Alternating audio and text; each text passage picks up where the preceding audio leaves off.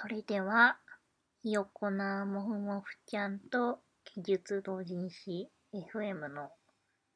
10回目を始めます。あの、待ってる人がいたかわからないけど、だいぶ時間が空いたのにはですね、大変言い訳をすると、60分くらいになっちゃうので、要約すると、まあ、職場が変わって、まあ、技術スタックも変わって、で、まあ、勉強して、で、ちょっとほら、こう、会社が変わるから、こう、生活のスタイルとかちょっと変わるわけじゃないですか。一応、会社ごとにどういう働き方するとか違うわけで。で、あ、技術書店やーって思ったけど、なんか今回の技術書店は、すごい金儲けの匂いしかこうしなくてですね。で、まあ疲れちゃったんですよね。こう、同人活動をするのを疲れたわー、みたい。で、あの、コミケとかでいろいろ面白い同人誌買ったんですけど、技術書店でも買ったんですけど、もうなんか、同人誌見ると、その技術書店の何百部吸って何百部売りましたみたいな話がちょっと連想されて、で、まあちょっと同人活動でも、まあトラブル的なものがあって、あ、もうしばらく同人誌いいわ、みたいな、まあそういう感じだったので、まあそういう感じになった時は、まあ、どうするのがいいかっていうと、まあ一旦距離を置くっていう、わかります？まあ無理して続けるとね、何事も嫌になっちゃうものなんで、で自分の趣味だとね、無理して続けることないかなっていう。で、どうしてたかっていうと、まあ、去年はゼルダだったんですけど、今年はマインクラフトをやってましたね。任天堂スイッチで、あの、マインクラフトの、任天堂スイッチの統合版ですね。マインクラフトって、いろいろこう、なんていうかな、バージョンがあるんですね。JavaScript って言ったら、あの、 Vue とか、 React とか、 Angular とか、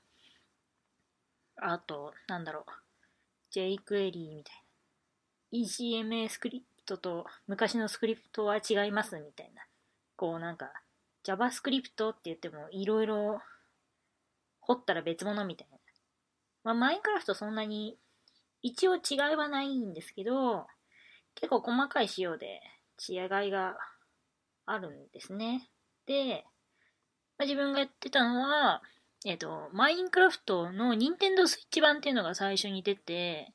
これはダウンロード限定で、あの、良い子のマイクラでサバイバル生活っていう YouTube のすごい有名な、もう大人気の、まあ今は、あの、良い子の〇〇で〇〇生活にあの進化して帰ってきてるんですけど、なんか今度任天堂のイベントに生生活やるらしくていいなみたいな行きたいなとか思ってるんですけど、まあその、なんだろう、良い子のお二人がやっていたマインクラフトを買って、まあもちろん良いクラを見て、面白そうって言ってこう流されて買って、で、良い、そのマインクラフトも、任天堂スイッチ版持ってると、あの、その後で、マインクラフト統合版っていうのが任天堂スイッチ用に出たんですよね。で、これは、あの、スマートフォンとか、あと、Windows 10にデフォルトでついてるんですけど、あの、どのデバイスでも一応マイソマイクロソフトアカウントがあれば使えますみたいなマインクラフトがあって、あの、一応マインクラフトのモージャンっていう会社は、あの、出資元が確かマイクロソフトだったので、あの、最初は自分たちのモージャンだったんだけど、マイクロソフトに買われて、まあ、GitHub と一緒感はある。で、マイクロソフトはクソっていうこうテンプレが出てきて、みたいなまあ確かにちょっと、ニンテンドースイッチでね、マイクロソフトアカウント作ったんですけど、もう何百回やってもログインできなくて、未だに私は、えっと、マインクラフトってこう、な、サンドボックスなんで何しててもいいんですけど、こう何か達成すると実績がつくんですよ。なんか、豚に乗って、人参で釣って歩いたとか、そういうのつくんですけど、実績を取るためにはマイクロソフトアカウントでログインしなくちゃいけなくて、でもログインができないから、あの、実績が取れないっていう、マイクロソフトはクソっていう、こう。ちなみに自分だけかなと思って一応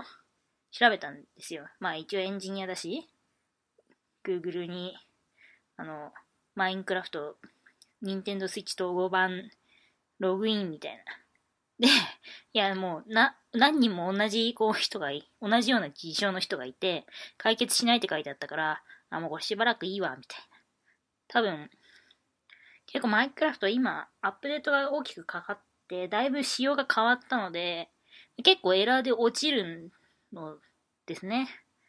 ああ、みたいな。開発途上だわ、みたいな。なんかそういうこと考えちゃうんですけど、まあなんで安定するまではいいかなって言って、一回もログインできないまま、マインクラフト、ニンテンドースイッチ統合版を遊んでいるっていう。一応ニンテンドースイッチなんで、あの画面のキャプチャーが取れるんですよ。一応、こう、開拓をしてるのを撮ってるから、今度、まとめてどっかに載せようみたいな。うん、土掘ってるのすごい楽しいですね。自分は、建てるの飽きちゃうから、一個、一軒お家を建てたら、地下に潜って、石を、建てるための石を取ってきて、で、ちょっとこう、冒険して、また建てるみたいなんかこう、いいですね。マインクラフトはいいぞっていう。毎回なんかいいぞ、全然関係ないことでいいぞって言ってるよね。まあ、いいか。いいんだけど、まあ、マインクラフト面白いから、みんなやったらいいよ、みたいな。なんか、世の中の争い事どうでもよくなっちゃいますね。うん。うん、まあ、まあいいか。あ、で、えっ、ー、と、技術書店に自分は出たんですけど、まあ、申し込んだしね。一応、お布施枠で申し込んだんで、出たんですけど、あの、ツイッターとブログ見てた人はわかる。まあ、いるかわかんないけど、もし見てた人がいたら、あの、技術書店当日は、当日と前日は完全に病み上がりの状態でありまして、なんか、技術書店の1週間前に、日曜日がいつ？いつとか言って今ね、今からカレンダーを開くんだけど、いつかしら。えっ、と、技術書店が確か10月の7日？ああ、8日でした。8日だったので、1週間前だから9月30日ですね。9月30日に、こう、プリキュアのブルーレイ見ながら、ああ、来週かとか言ってこう、寝て、明日も仕事やみたいな。まあ頑張るかなみたいな感じで寝て、で、起きて、まあ、寝るときちょっと寒いなと思ったんですけど、なんかこう、お布団かかってないのかなとか言って、お布団かけ直して寝たんですけど、起きたら30 38度とかで、あ、38度か、みたいな。ちょっとこれは会社行けないなっていう。まあ、平熱36.5なんですけど、まあ、2, 2度上がるとね、一応熱あるじゃないですか。で、まあ、普段だったら、午前中寝てればガーって下がるので、まあ、ちょっとお休みさせてくださいってこう、今通ってる職場に連絡して、あ、いいよいいよ、みたいな感じで寝たんだけど、寝たんだけど寝れなくて、っていうのも、あの、熱出た時ってめっちゃ寒いじゃないですか。一応発汗するからっていうのもあって。で、なんか、すごい寒いんだけど、みたいな。寒いけど、なんかこう、全然良くなる感じしないなってなって、最初はお茶とか飲んでたんだけど、いやなんかこう、ご飯とか食べれないんだけど、みたいな。気分が悪いとご飯とか食べれないんですよね。で、立ち上が、お手洗いとか行くのに立ち上がると、なんかこう、そのままパタって倒れちゃいそうみたいな。なんか歩くと脳がクラクラするみたいな。で、でもこれはなんかちょっとポカリセットが必要なんじゃないのって言って、フラフラのまま、こう、近所の薬局に行って、ポカリセットと蛍光補水液、コミックマーケット以来の蛍光補水液を買ってきて、フラフラのままで飲んで、寝て起きたら、なんと39度になって、しかも39度のあの5分とかなんですよ。あれ？これもう死者誤入したら、あの、蜂が死ぬ温度なんだけど、みたいな。蜂は40度で死ぬんで、で、よ、お、やばいじゃん、みたいになって、で、お医者さんに、その翌日もお休みして、お医者さんに行って、ああなた本当に下痢とかしてないの？みたいな。吐いてないの？とか看護師さんに言われて、いや熱しか出てないのになんでそういうこと言われなきゃいけないんや、みたいなことを思いながら、こう、診療を受けて、胃腸炎ですねって言われて、でも吐いてないのは不思議ですねとか言われて、ょっとなんかすごい微妙な気持ちになりながら帰ってきて、で、あなたしばらくご飯を食べないでください、みたいな。え？みたいな。ご飯か、とお菓子が生きる楽しみなのに、みたいな、こう思いながらご飯を食べると、胃に負荷がかかるからダメですとか言われて、それが火曜日ですよ。10月2日。で、おいちゃんもう薬のもらったから飲もう、みたいな。飲もうって言って、飲んだのに、治るどころか、こう、39.9とかに翌日なってて、あれ？みたいな。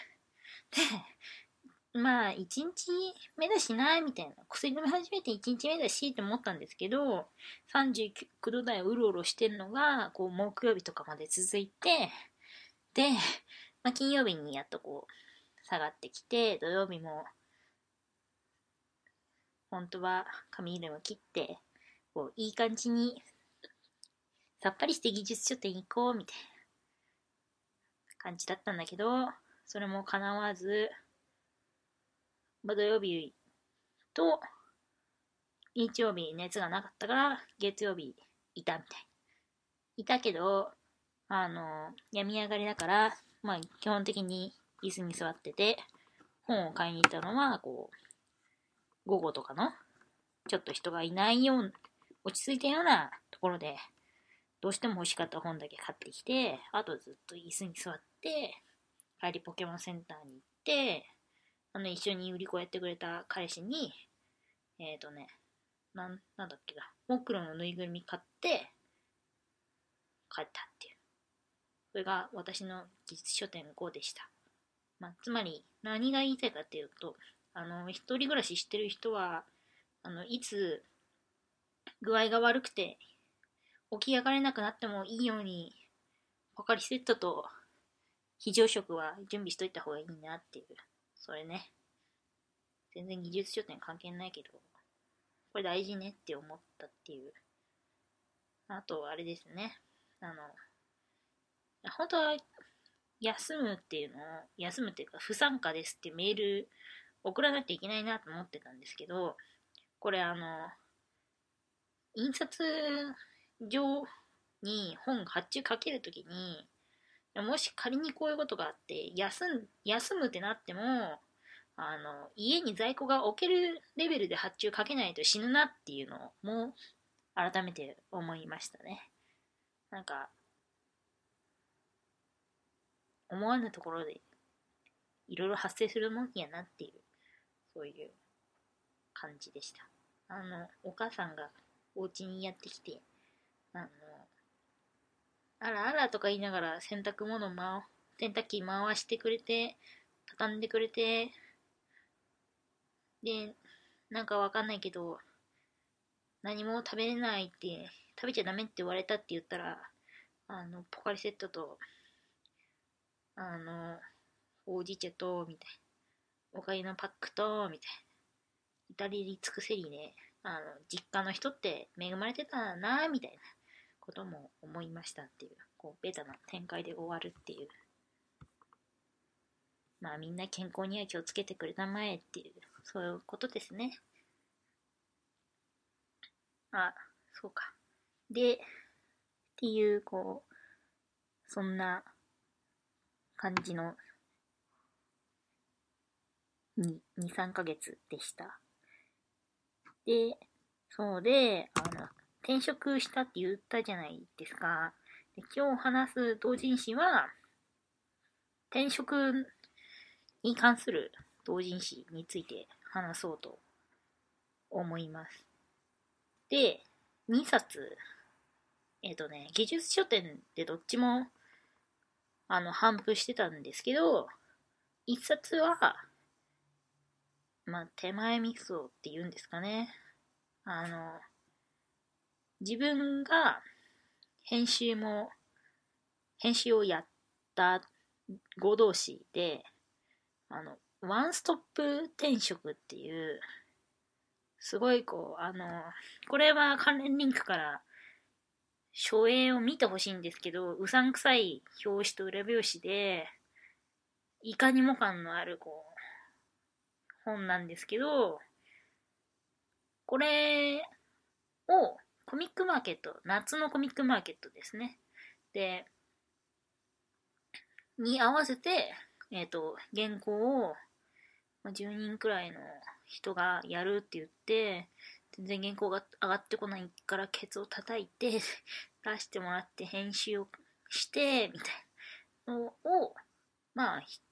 が一つともう一個があの完全 SIR 脱出マニュアルっていうこれはえっ、としがないラジオっていうポッドキャストをやられているお二人の人が、これがエスタイヤーをお二人ともやめて、ウェブ系って言われる、まあ、あの、多分自社で開発をするような、自自社のサービスを開発するような、えっ、ー、と、企業に転職された人がやってるラジオが元ネタになって出ている、これもあの転職しましょうっていう本が、まあ、技術書店にありましたと。で、まあ、なんで今回これにしようかなって思ったかっていうと、あまあ、いろいろ最近やっと、まあ、同人誌読む気になったから読んでるんですけど、あの、まあ、自分が転職したっていうのもあって、まあ、なんかこう、いろいろ考えることがあったからっていう。まあ、大体そんなもんですよね。まあいいんですけど、えっと、で、転職の本2冊、もっとあったのかな多分ないんじゃないかな。まあ、あんま全部回りきれなかったんで、自分が知ってる限りの、まあ、転職本の話をしようと思います。で、あの、どっちも読んで、まあ、ももちろん、ワンストップ転職は自分が編集やったんで、まあ、全部読んだんですけど、まあ、どっちにもこう共通してる意見があって、それがすごい面白かったんですよね。なんでかっていうと、あの、ワンストップ転職の方は、なんていうかな、ちょっとこう、全体的に後ろ向きなんですよね。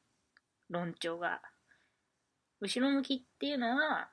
なんかこう、こういう職場やばいとか、こういうことになっちゃうから、普段からアウトプットしましょうみたいな。やばいぞみたいな、焚きつける感じが、まあありますと。まあそれは自分がそう思った、全体を読んでそう思っただけで、他の人は違うのかもしれないんですけど、まあよく、あの、はてなブログとかで、こう、火炎弾的になりそうな、なんかそういう感じの、こう、疾走感のある後ろめたさっていう、あの、はてなダイアリー、匿名ダイアリーみたいな、なんかそういう感じの本ったなっていうのをすごい思いましたね。ハテナ匿名ダイアリーが好きな人は多分合うんじゃないかな。私は好きですけど。まあ、あんまり良くないなっていう言い方のものもたまにありますけどね。まあでもなんか、本、なんだろう。この、だ一応、あの、著者、最後に著者リストは載ってるものの、誰が何章を書きましたっていうのは意図的に削ってるんですよ。そしたらこう、やっぱ結びついちゃうじゃないですか。その人が書いたっていうのが。だけど、こう、そう、そうすると、その本音でこういうこと嫌だったみたいな話できないから、わざと削ったんですよね、今回は。で、まあ、それがこう、はてな匿名ダイアリー感みたいな、本音でみんなのためになるような話をするっていうのが、こう、疾走感のある後ろめたさになってるんじゃないかなって思うんですよね。まあ、やっぱ仕事を変えるって思うっていうのは、まあどこかで絶対今の職場に満足してないわけで、で、他の人からこういい話、あのフリーランスはイケイケですみたいな、なんかそういう話聞いて、あどうしようかなとか思うわけじゃないですか。絶対こう、どこかに後ろめたさみたいのがあって、職場を辞めていくんだと思うんですよね。いや、なんかその、いや、前向きなんですとか言っといても、で前向きなんだったらそこいればいいじゃんみたいな、こう、そういう話になってくるんで、まあ、どこかでこう、何かしらの不満はあるんだろうなっていうのと、まあちょっとこう、そこに寄り添っていくような感じはありますね。で、一方、完全 SIR 脱出マニュアルの方は、あの、今の仕事が楽しくないから、楽しい環境に行って楽しく働こうみたいな、こう、リア充感のある感じなんですよ。基本的に前向きで、で、あの、なんていうんですかね。あの、後ろめたいことは言わないような論調ですね。まあ一応 SN は結構、SIR, SIR と SES は結構ディスられてますけど、でもなんかそれよりも楽しい職場がありますみたいな感じなんで、なこういう環境あるよねみたいな。でもこっちの方が楽しいんだよ。だから転職しようみたいな、こう、前向きさがあって、うん、こう、理想のために頑張りましょうみたいな感じを受けましたね。まあ、どっちも必要だよな、みたいな、そんな気はしますけどね。で、まあ、つまり、こう、どっち、どっちも同じ転職の話なんだけど、こうアプローチの仕方が真逆で、で、あ、ちなみに完全 SIR 脱出マニュアルは、もうラジオの人が書いてますっていう、誰が書きましたっていうのがはっきり書かれてるんで、その意見とその人が完全に紐づいてる状態っていうのも違いますね。多分、会社の、例えるとしたら、こう、企業のあの本名を出して書くタイプのブログっぽい感じですね。ハテナダイアリーと真逆の世界じゃないですか。で、まあ、その真逆さがあるのにもかかわらず、どっちの同人誌も進めてることが一緒なんですよ。これがすごい面白くて、いやだってこう、こんな、超後ろ向きの人と超前向きな人が言ってる結論が一緒なんだから、いい職場をつかむためには、やんなきゃいけないことって変わんないんやな、みたいな、こう、そういう気持ちになって、すごい面白いので、まあ、ぜひ、読んでみてください。読んでみて。うん。で、じゃあ何が一緒だったかっていうと、あの、どっちも言い方は違っても、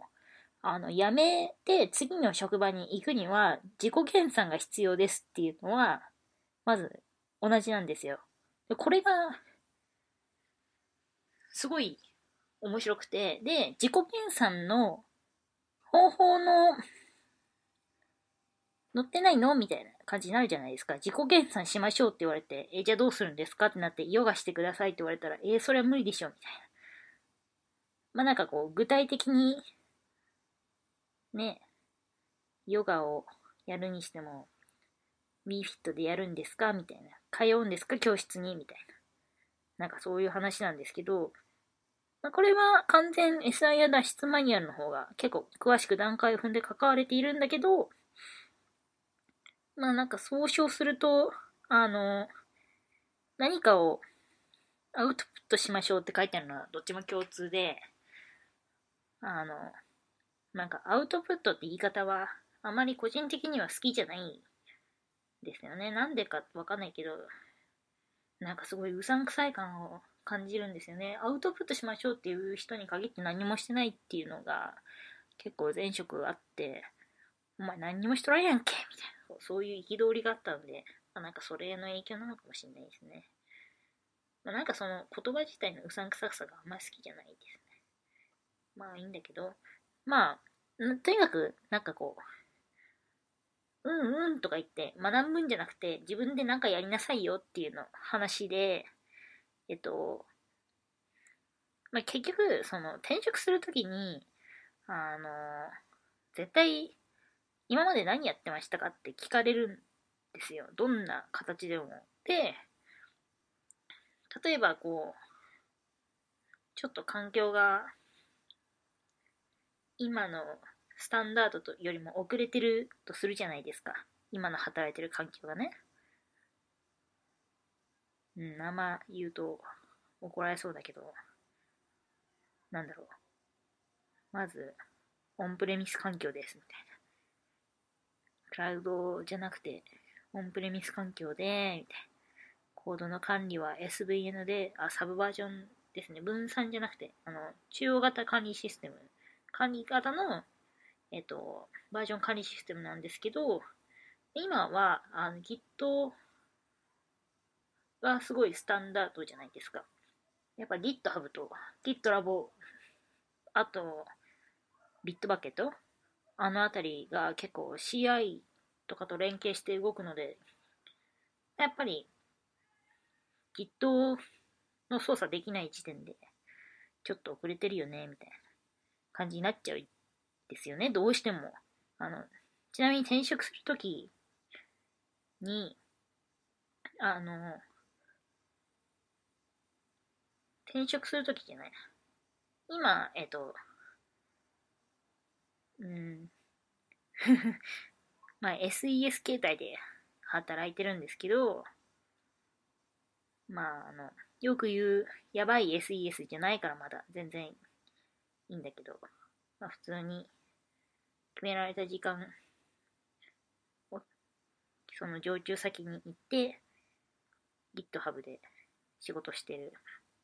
まあ、GitHub で仕事してるっていうだけでだいぶこう、安心感ありますよね。まあ、それあんま言うとね、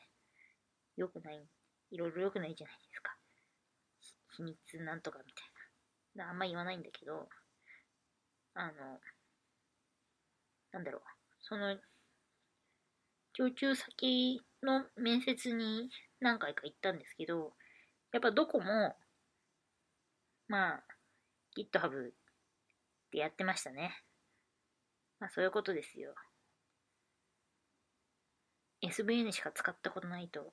まずそこで一回弾かれると思うんですよね。いや、な、なんでか、なんでそう思うかっていうと、その、面接に行った時に、どんな技術者スタックでやってましたかって絶対聞かれるんですよ。で、まあ、自分は、まあ、SI が的な、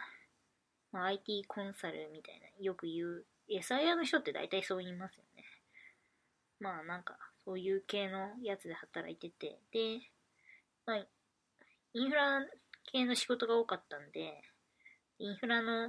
VMware とか、まあそういう系の仕事で、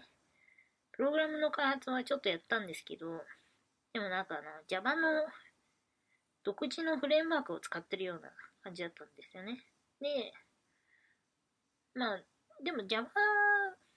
で開発してたような時代って結構そういうとこ多かったっぽくて、で、まあ、独自のフレームワークでやってましたって言うと、え、スプリングじゃないのってまず言われるんですよ。絶対言われる。毎、もう、言ったたびに言われましたね。スプリングじゃないのって。これが結構ぐさっときますね、やっぱり。ああ、なるほどな、みたいな。Java って言って、あの、アプリケーション作るならスプリングでしょ、みたいな、こう。なんか、あ、これが、なんだろう。まあ、転職じゃないけど、こう、そういう、こう、面接の時、だからまあ、転職的な感じ、転職よりもちょっと、こう、ゆるい感じの、まあ、まあ、そういう感じの面接だとしても、やっぱ言わ、そういう評価を受けるってことは、あ、みたいな。あ、これやばいぞ、みたいな危機感を感じるし、結構ぐさっときますね、やっぱり。まあ、向こうの人は悪気が、面接してる人は悪気がないとしても、まあ、やっぱ世間的、一般的にはそういう評価なんだな、みたいな。で、まあ、Git は、会社ではあんま使ってなかったけど、まあ SVN が主体だったんで、えっと、なんだろうな。個人のこう同人誌を書くときとかかな？個人の同人誌は、あの、一応リポジトリを作って、Git 管理して、で、GitHub にリポジトリ作って、あの、まあ、同人誌の機構とか、そういう形でプルリクエスト送ったりはしてたので、一応、あの、一通りは操作ができる。コマンドはあんま使ったことその時はなかったんですけど、まあ一応、サブ、違うな、ごめんなさい、ソースツリーっていうアトラシアン製のツールで操作してて、まあ Git プッシュとコミットくらいはまあ、コマンドでもできるから、まあ、ソースツリーとどういうふうに対応してるのかが分かれば、ある程度操作できる、できたので、まあ、まだ不安はなかったっていうのと、まあ、一応リポジトリ、まあ、個人のやつで使ってましたみたいな風に言うと、あ、じゃあそれは大丈夫ですね、みたいな風に言われたんで、まあ、これであのサブバージョンしか使えなかったら、まず、まあ、そもそも転職も自体怪しかったなっていう気はしてますね。で、っていうのがあったので、あの、自己検、なんだろう、アウトプットっていうか、その、まあ、自分の、うん、うまく言えないけど、自分の置かれてる状況が、その、社会一般社会一般って言い方は良くないけど、その、じゃあ仮に明日会社が潰れて、職探ししなきゃいけないってなった時に、今の、こう、職場の技術スタックが、スタックのまま面接に行って堂々としていられるかっていうのは、常に考えた方がいいなっていうのはすごく感じましたね。あの、いや、あの、本当ぐさっときますよ。やってき一応、まあ、1日8時間とか、まあ、前職も結構残業多かったような感じだったんですけど、まあ、一応8時間以上働いて、それを、えー、そういう感じなの？って一周されるんですよ。これはぐさっときますね。まあ、心折れますね、やっぱり。うん、ちょっと辛い。ってならないように、やっぱ、あの、会社の仕事だけじゃなくて、勉強して、その、なんかけ、その勉強した結果を見える形にして置いておきましょうっていうのが、どちらの同人誌も共通してることで、あの、本当はやった方が、あの今の職場が後ろめたい人全員やった方がいいですね。っていうのは私が強く言っておきます。あの、ぐさっと来る前に、あ、ぐさっと来るっていうのがなくなるように、まあ、こういう同人誌があるんだろうと思って、ぜひ、やった方がいいぞっていう。じゃあ、なんか具体的に何をやってねって書いてあるかっていうと、あの、これはさっき言った通り完全 SI や脱出マニアの方が詳しいんで、まあ、全部は言わない。もちろんか買ってほしいんでね、ちゃんとお布施してくださいね。っていうことなんで言わないんですけど、なんだろうな。まあ、あの、パソコンを買おうとか書いてあって、パソコンを買おうからか、みたいな。まあ、Windows よりも Mac がいいですって書いてあって、あの、まあそれは確かに、こうちょっとしてやった感があるんで、個人的には確かになって思ったんですけど、なんかこう、なんていうかな。大体、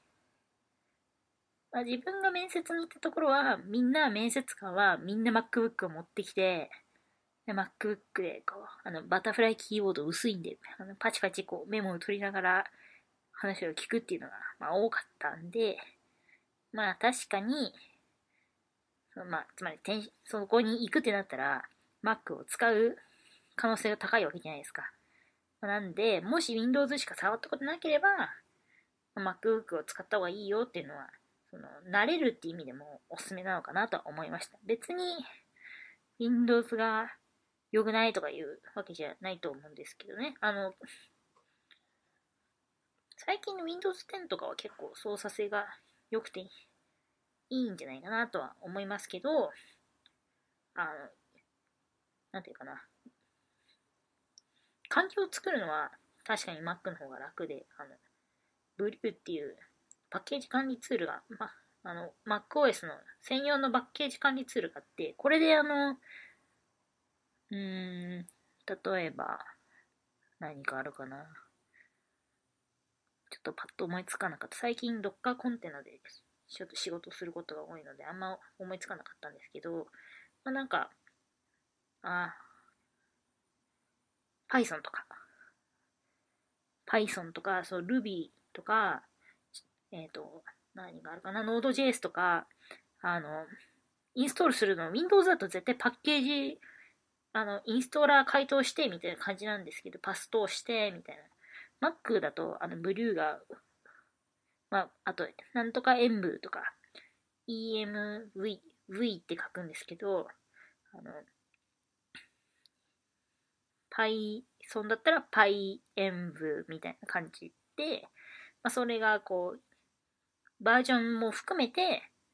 あの、管理してくれるので、環境によってバージョン変えなきゃいけないとかいうときに、あの、演舞で、あの、バージョン切り替えて使うみたいな。がやりやすいですね。Windows だと多分、インストーラーだから、最新版が落ちてきて、みたいな感じかな。うん。って考えると、まあ確かに、開発環境整えるのは Mac の方が楽なので、迷うんだったら MacBook 買うのがいいと思いますね。まあなんかちょっと、かっこいい感あるしね。で、あとそう、アカウントを作りましょうって書いてあって、まあ、技術ワンストップ転職の方には書いてないんですけど、まあアカウントを作りましょうっていうのは同意ですね。まあアカウント作らないと、それどこに発信するんだよっていう話になるので、あの、アカウントをのアイコンを共通化しましょうって書いてあったのがすごくよくよくて、まあ、せっかくやるのにアカウントばらけてたらなんかこう印象がやっぱばらけるじゃないですか。こっちのアカウントでは有名だけど、こっちだとあんま書いてないけど、こう、転職に行った時にアカウント、まあ、書いてもいいとこもあると思う。あるじゃないかな。なんか、ありますか？とか聞かれたときに、えー、っと、みたいな。聞いたはこれで、みたいな。え、GitHub これで、とか言ったときに、アカウントがばらけてると、ちょっともったいない感はあるので、まあ、確かに統一しといた方がいいなとは思いますね。アイコンも同じにしておこうっていうアドバイスがすごく、こう、初めて転職する人向けていいなって個人的には思いましたね。で、まあ、ここからはどっちも共通してるんですけど、まあ、あの、そうか、ちょっと待ってね。えー、っと、まあ、インプットのやり方は正確なんで本を買って読んでほしいんですけど、まあ、アウトプット、まあ、つまり、どうやって勉強した結果を発信しておくかだけど、うーんと、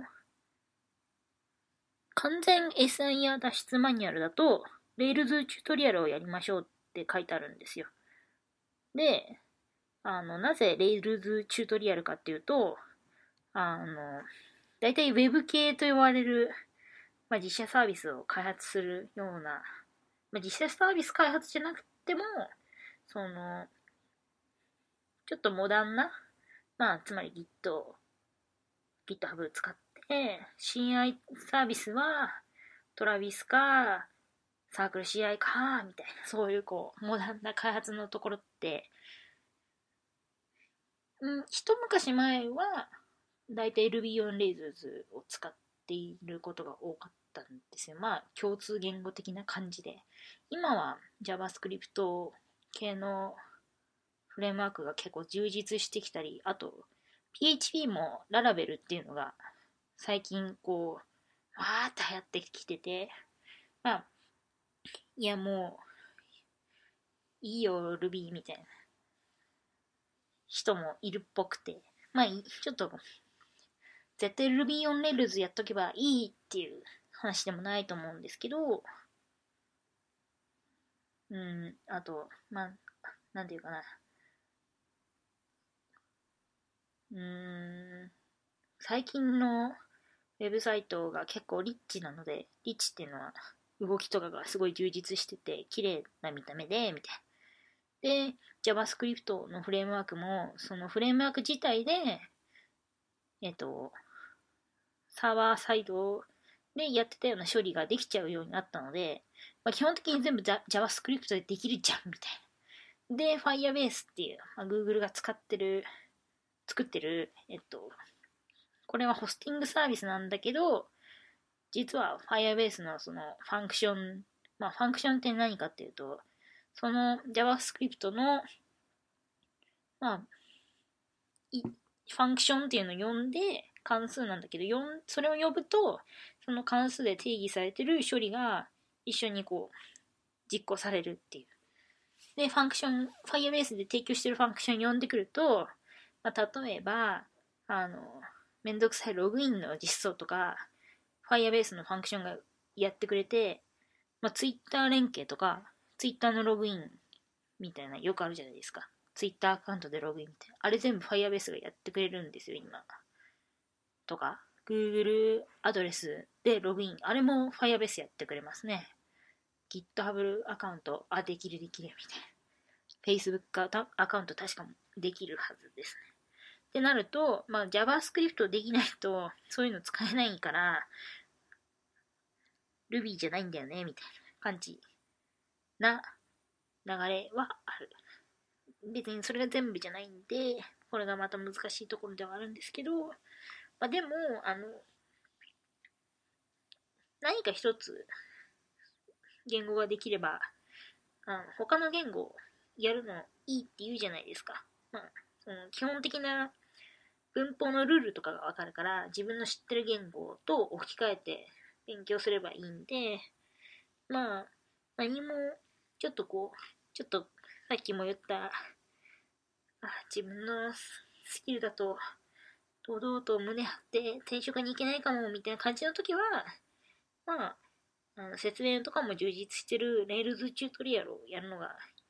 いいんじゃないかなと思います。実際自分が転職して、まあ、で入社する前にちょっと1、2ヶ月間があったんですけど、あの、Rails チュートリアルやってね、みたいに言われて、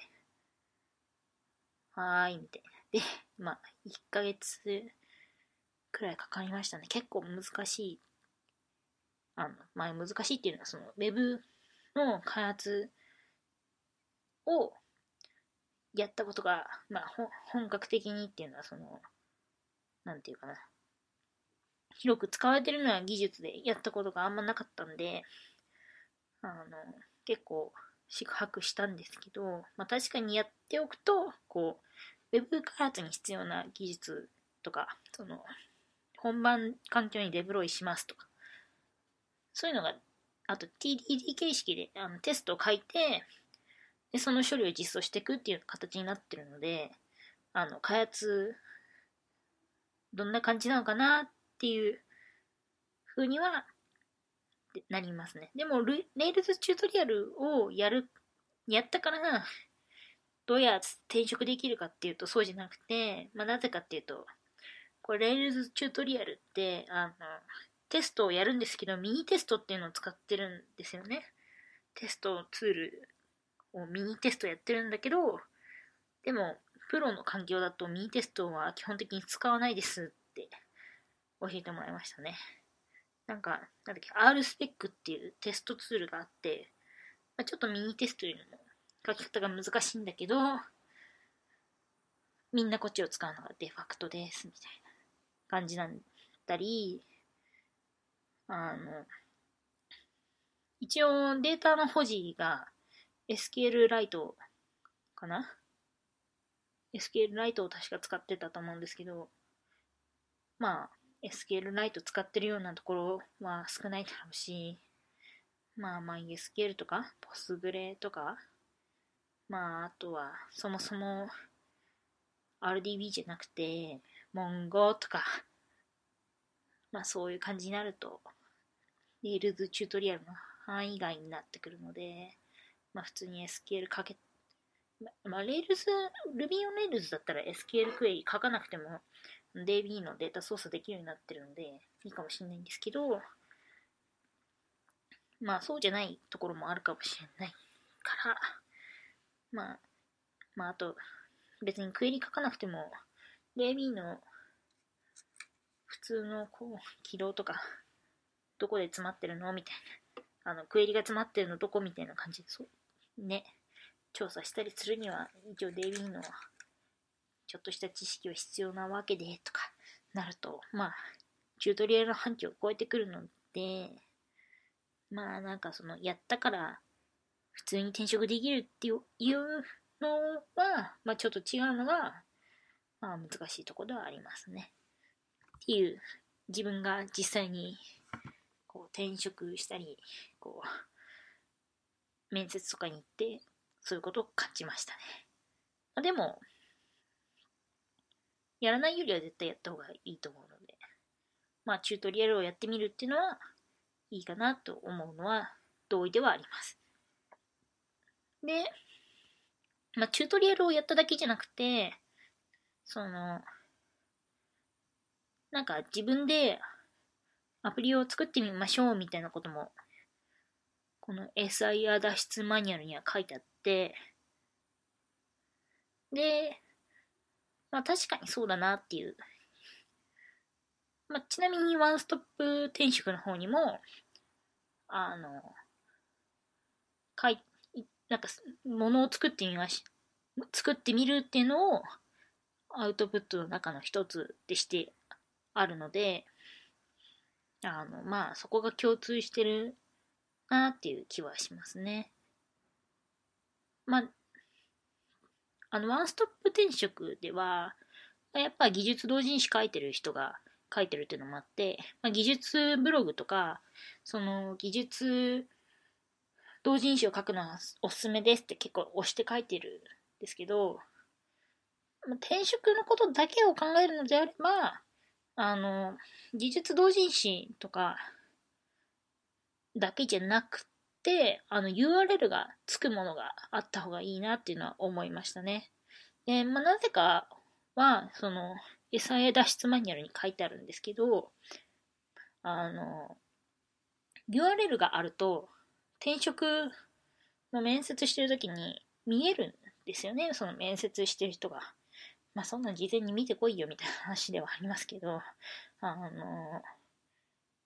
転職の場で、その、電子工作普段やってますって言って電子工作のものを持ってこれるわけじゃないし、技術同人誌書いてますって言って同人誌持ってける、持っていってもいいと思うけど、じゃあそれをさって読んで、ふむふむすごいねってなるかっていうと、なかなかならないわけじゃないですか。そんな本とかすぐ読めないしね、みたいな。で、まあ URL があると事前にこう読めたり、まあ読むのにお金もかからないあのノートを買う、ノートってあの、あの紙じゃなくて、あのノートっていうサイトでお投げ銭みたいのしないと読めませんみたいな有料記事とかじゃなければ読めるわけで、まあ、なんか基本的にどんな人なのかなっていう人となりとかが見えるわけなので、まあ、別にブログとかを書かなくても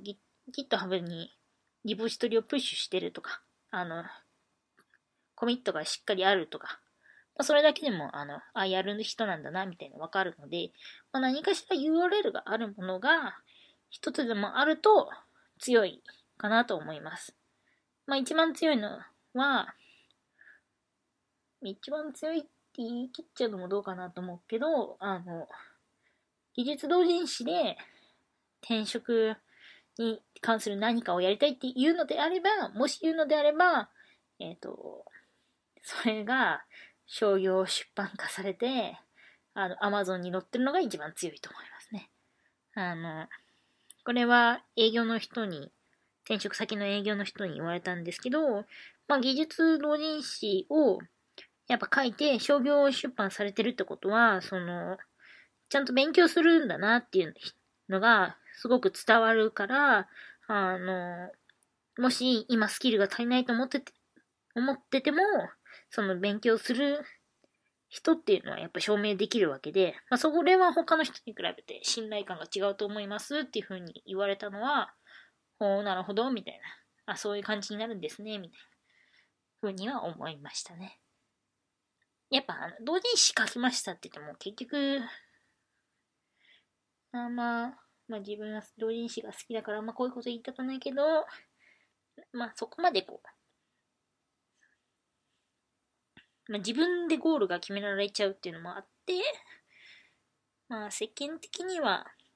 同人誌よりも商業誌とか雑誌の寄稿とかの方が、まあ信頼感がある傾向にあるので、同人誌を転職活動に生かしたい人は、頑張って商業出版を狙いましょうっていう、売り込みに行っちゃいましょうっていう感じですね。で、これが共通してたところですごく面白いかったですね。あとは、そうだな、転職の面接の仕方どうやって面接受けたらいいのとか、どうやって、えっと、なんていうかな。まあそもそも履歴書とかどうやって書くのみたいな。履歴書って事例が、まあ、エンジニアの事例があんまりないので、あの、どういうふうに書いたらいいんだろうなっていうようなことは、えっと、まあ、具体的なことは、多分ワンストップ転職の方が詳しく書いてあるので、あの、じゃあ面接の受け答えとか、よくある質問とか、まあ、履歴書のサンプルが見たい人は、ワンストップ転職を買うといいのかなって思いましたね。SIR 脱出マニュアルの方は、あの、ここ、全体を通して結構心構え的な感じがあって、まあ一応、あの、 Wantedly で探しましょうみたいな、とか、どういうふうに会社を探して会いに行こうかみたいな感じなんですけど、まあやっぱ最初に言った通り全体的にこうリア充感が漂ってるので、いやー、 Wantedly でそんなにこうポンポン探せないやろみたいなところは、まあ、ちょっとどうしても感じますね。これちょっとこう厳しい現実感があるのはやっぱワンストップ転職の方がこう現実感はあるなみたいな気はしますね。うん。難しいですよね。なんか最近勉強会とかに人事の人が出没して、なんかすごい営業かけてくるとかもあるらしいので、はあ、会いに行くの難しいよな、みたいな。そう、いう感じですね。まあ、あとは何かな、違うところ。うーん。あ、そうだ、し普段の仕事の記録をつけましょうっていうのは、あの、ワンストップ転職に書いてありましたね。再、あの、これを取るにあたって、今日改めて読み直したんですけど、あの、まあ、なんかその職務履歴書を書くにしても、普段の、その、なんていうかな、まあ、こういうことやっててっていう受け答えをするにしても、今まで何やってきたかは棚卸ししないと一応、そんなに人間賢くないので、あれ？とか言って考えちゃうんですね。やっぱ、それはちょっとこう、見た目としてマイナスなので、まあ、普段から、まあ、ちゃんと記録をつけて、慌てて棚卸しするようなことがないようにしとくのは、いいことだなと思いました。ただ、一個気をつけてほしいのは、あの、転職、ワンストップ転職の中には、あのその記録を、なんかどっかメディア、まあ、なんか、最近ウィッキー形式で書ける餌とか、聞いたチームとか、まあいろいろあるんですけど、まあそういう外部のサービスにポストするようなもので記録をつけましょうって書いてあって、あの、エサインヤとかの人だと、そもそもポストのクエリが発行された時点で、あの、セキュリティ違反になるっていうところの方が多いんじゃないかなっていうのはあの気をつけた方がいいと思いますね。あの本に確かデザリングして送りましょうって書いてあったんですけどあれ回線じゃなくてそのプロキシで多分弾いてるはずなので、まあ、なぜそう言えるかっていうと結構プロキシで検索すると あの社内プロキシ回避とかいっぱい出てくるんでまあプロ棋士で、あの、通信状況を見張ってる会社の方が多いんじゃないかなっていうところから言ってるんですけど、そんなネットワークの回線じゃなくて、通信の内容で弾くので、プロ棋士。まあ、まあ、一応、デザリングどうなのかなまあ、多分、接続したネットワークのログとかも抜けるので、普通に。な、なんでそういうこと知ってるんですかって言って、あの、怒られる可能性が高いから、まあ、どっちかっていうとアナログだけど、まあ、そういうのできないところはあの紙で記録を取るようにした方がいいですね。あの社内のそのパソコンに書いとけばいいじゃないって思うかもしれないんですけど、社内のパソコンはリースだと、まあ、あの転職、退職するときにあの返さなきゃいけないんで、もちろんデータとか持って持っていけないんで、あの、記録は自分の元には残らないぞっていう、まあそういう感じになるので、ああのドライブにアップロードしててもドライブのアカウント停止されたらもちろん見れないんで、あの、まあ、落としてもバレない程度に、あの、なんかまあ、つまり転職のその職務履歴書に書ける程度な隠し具合で何してたかみたいなのを書くようにした方がいいですね。まあ、日報を起こる会社であれば、日報のそのものを要約して、あの、アナログメディアに書き留めておくのがいいんじゃないかなと思います。っていうのだけは言いたかった。私はそれを伝えたかったですね。まあ、あ、うーん、あとは何か面白かったところ。うーんとね、あの、あ、そうだ、オファーを承諾する方法っていうか、どういうふうに転職先を選ぶかっていうのは、餌や脱出マニュアルの方に書いてあって、あの、どういう判断基準で、あの、承諾するかとか、あとは、その、承諾した時の伝え方とか、辞める時の伝え方とか書いてあるので、あの、それは、なんかこう、前向きに行きましょうっていう感じだったんですけど、ななんか知ってると、あの、人間関係あ立つ鳥あ後を濁さず感があっていいのかなって思いました。うん。で、転職本の方は、あ起業するとか、えっ、ー、とね、これが、あと重要だったのは、あの、保険と雇用保、まあ、雇用保険ですね。雇用保険と税金の手続き。あの、厚生年金に一応会社に所属してる人入るんですけど、厚生年金って会社に所属、もちろん会社に所属してる時にしか払わ、払ってないんで、会社を辞めて空白期間が1ヶ月でもあると、あの、一応その1ヶ月国民年金に入って、あの、年金を納めないとダメなんですよ。1ヶ月間が空いて放置しておくと、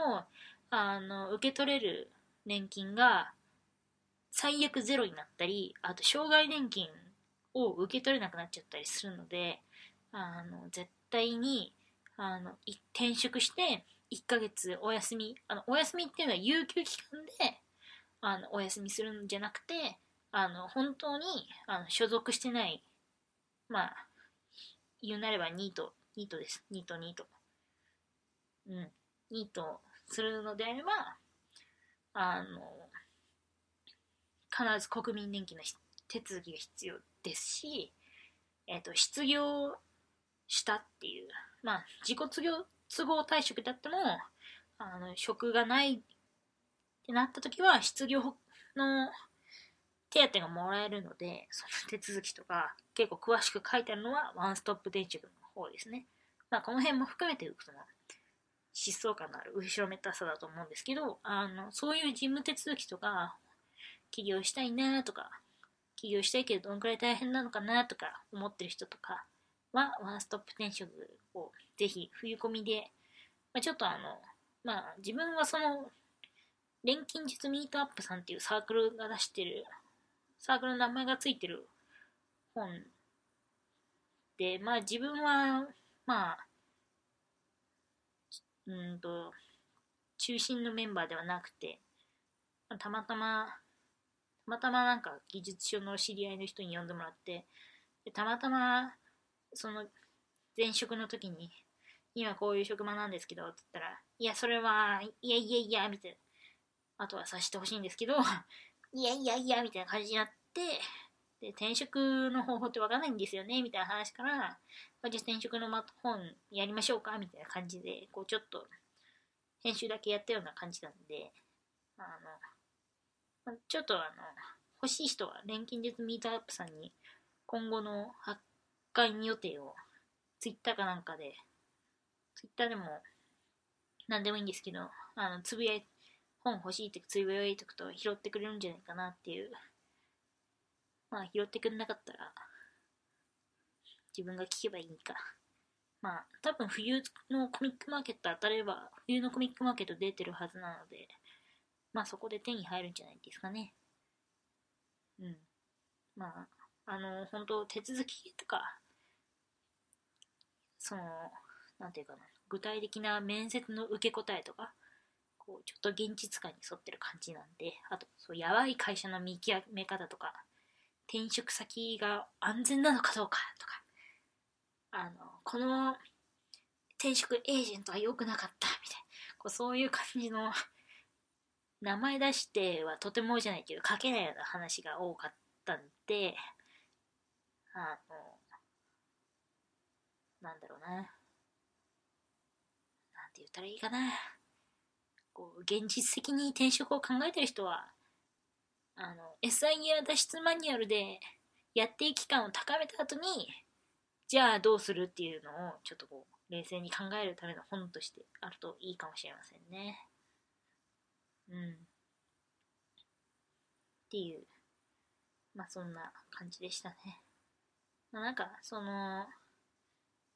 えこの本のワンストップ転職の編集をやってる時は、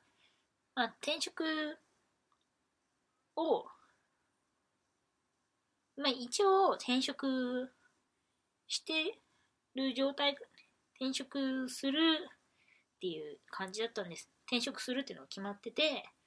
まあ、前職を辞めて、まあ、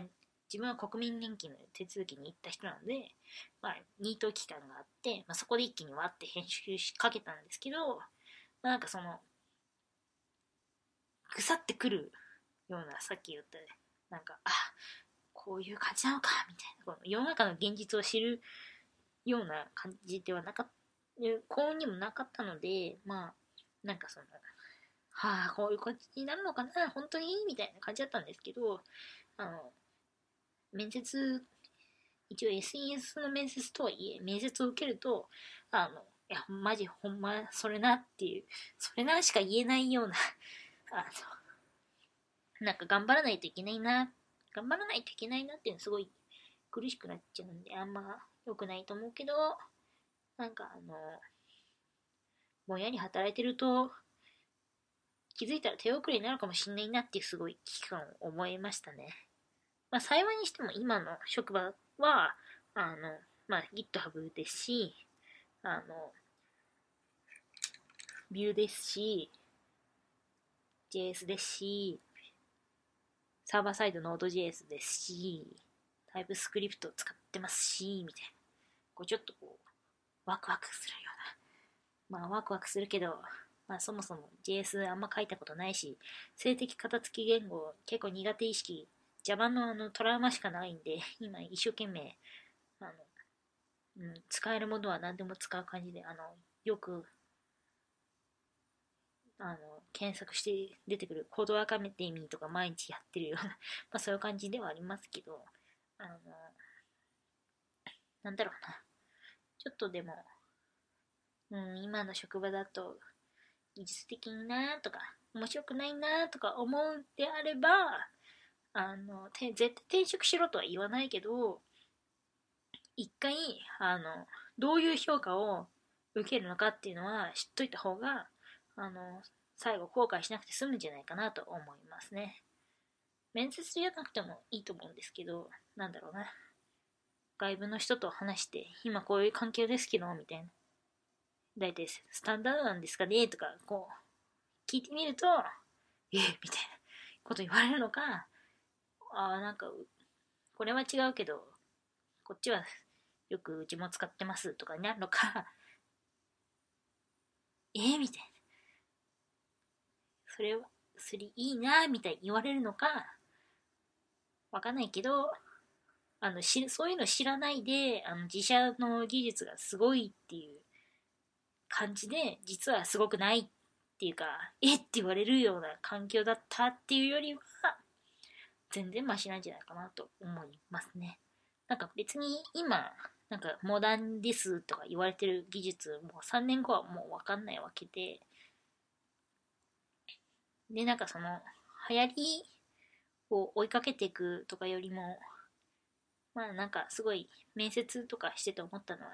なんか普段からちゃんと、なんていうかな。うん。まあ、継続的に学習して、で、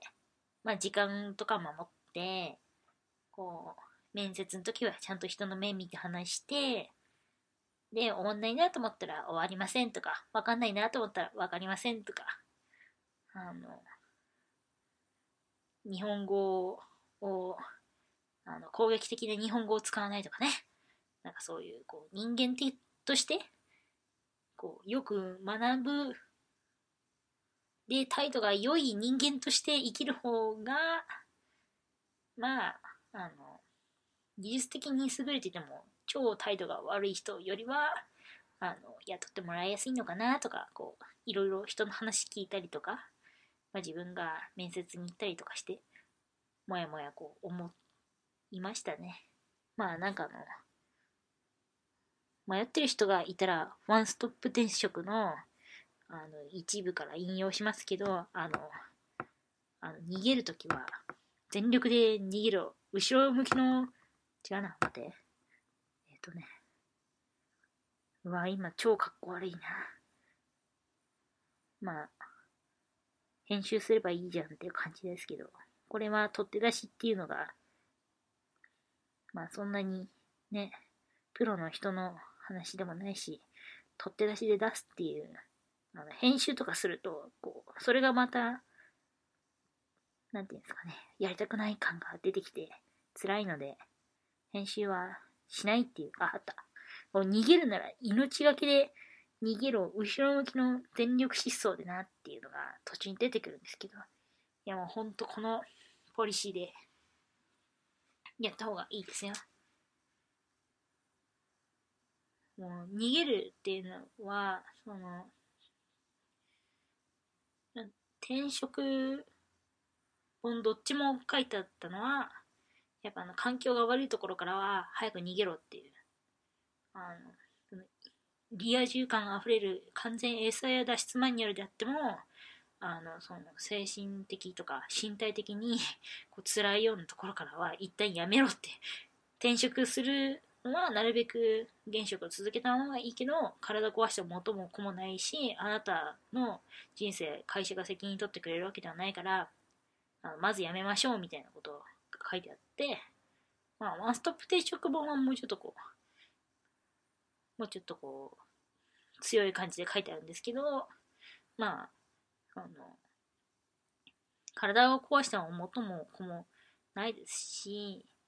まあ、会社なんて世の中いっぱいあるわけですから、あの、本当労働、長時間労働はクソですよっていうのだけは言いたいかな。あの、本当今、8時間で帰ってますからね。8時間で帰れる職場、世の中ありますからね。いや、SES ですけど、一応、勤務形態は。でも8時間って帰ってますからね。8時間以上いると、え、あのちゃんと社員に相談してから残業してくださいとか言われる、そうやって怒られて、あ、すいませんでしたっていう、お、謝ったっていうのありましたからね。あの、そういう会社あるんで、あの、なんかあの、8時間、っていうか、時間で働いて、で、終わらないからずるずる残業するみたいなの、本当良くないなっていうのは、今思いますね。うん。っていう。なんかあの、やめとこうか。ちょっと、これ以上言うと、察してくださいみたいな、そういう感じですね。うん。うん、あと喋りたいことあったかな？もうないかな？あ、そうだ、あったわ。えっ、ー、とね、久しぶりだから、なんか全然うまく喋れないですね。えっと、ま、マシュマロくんっていうサービスがあって、何かっていうと、匿名でメッセージが送れるんですね。で、マシュマロくんは、他のメッセージサービスと違うのが、あの、ネガティブっていうか攻撃的なつぶやきは、あの、機械学習で排除するっていうのがマシュマロくんの特徴で、マシュマロくんが可愛いから登録したんですよ。で、まあ、一応、一応、同人、もう、個人のサークルで2年やってますし、で、個人で本作って、っていうのもあるし、えっ、と、同人誌の寄稿、一生分だけ、その他の人に原稿を寄せるっていうのもやりましたし、まあ、今回のワンストップ転職のように同人誌の編集も経験がありますし、これ多分100ページ超えの本なので、一応やったって言えるんじゃないかな。あの、途中であのちなみに付録がついてるんですけど、付録はもう心が折れて、もうこんなに直せないわっつって、付録は諦めたんですけど、付録だしっつって。あのちなみに編集をやりたくないから付録に無理やり入れたっていうのは、これはもう、今、今だから言うけど、あの句点が多すぎなんだよっつって付録に突っ込んだ章もあるんで、あとそう、あのデスマス帳が揃ってないとかね。いやー、で、まあそういうこう、一応反省とかもありますし、あと、なんだっけな。まあ本を3人で書きましたっていうのもやってますし、あと、メディアに、えっ、と、1万字くらいの文章を執筆してあの掲載してもらったっていうのもありますし、あれこれ、掲載料振り込まれてるのかな？あ、ちょっと今度確認しよう。みたいな、まあそういうのもありますし、あと、まあやっぱ商業出版やってるんで、まあ一応技術同人誌でやりそうなことは一通りやったんですよ。あの、表紙は一応フォトショップで毎回作ってるので、で、えっと、組版はリビューと、今回はあと、技術同人誌、あ、技術書店の技術同人誌は、5のやつは、えっと、ワードと、えっと、マークダウンと、えっと、パンドックを使って、使ったので、まあ、組版方法はいくつかわかるっていうのもあるので、まあなんか、ないかもしんないけど、聞きたいことあったら、聞いてもらったらある程度答えられるんじゃないかなと思いますね。なんか、初めてなんですけどとか言われてたら、あ、こういう風にやるといいですよっていうのは言えると思います。うん。っていう感じかな。まあ、ひまるちゃんが可愛いから置いてあるだけなんで、あの、別に質問、質問とかしてもらわなくてもいいんですけど、あの、今度ディズニーランドに行くんですけどって言われたら、まあ、しっかりアドバイスができると思うので、あの、そういう感じでもいいんで、ディズニーランドはちなみに、もう20年くらい行ってるんで、あの、ちなみに海外のフロリダのは一回行ったことがあり、あるんで、自分のお金で、自分で飛行機取って、ホテルはあの DVC っていうディズニーのバケーションクラブっていうので行ったんですけど、ホテルで一週、約1週間いたんで、ちょっと今、仕組み変わってるっぽいんで、わかんないんですけど、まあ、生き方とか一通りわかる。で、うん。あの、東京ディズニーランドとディズニーシー、あの、初めてなんですけど、どういう風に回ればいいですかって言ったら、あのこのポッドキャスト1回分使って、あの、しゃ、多分、一番うまく喋れる気がするんで、まあなんかそういうことでもいいんで、送ってもらえたらいいかな。一応今年の年末は、あの、年越し、人生初めて年越しの、東京ディズニーランドか C かわかんないんですけど、あの、年越しに行くんで、もうこれ確定なんで、いや、ちょっと楽しみですね。うん。そういう感じかな。あと言いたいことなかったかな。あ、そうか。マシュマロちゃんに、この本紹介してくださいとかいうのもありだと思うんで、別に私は自分の本の宣伝よりも人の本の感想言う方が好きなんで、いいかな。次回、次回ちゃんと撮ろう。えっ、ー、とね、今読んでるのは、Vue.js の本、やっぱ仕事で使ってると、使ってる本がこう、ような技術が技術同人誌として手に入ると結構嬉しいんで、ビュージェンスの本か、まあ、なんかいくつかこう感想を貯めるようにしてるんでそれをなんかまとめてわーって紹介するか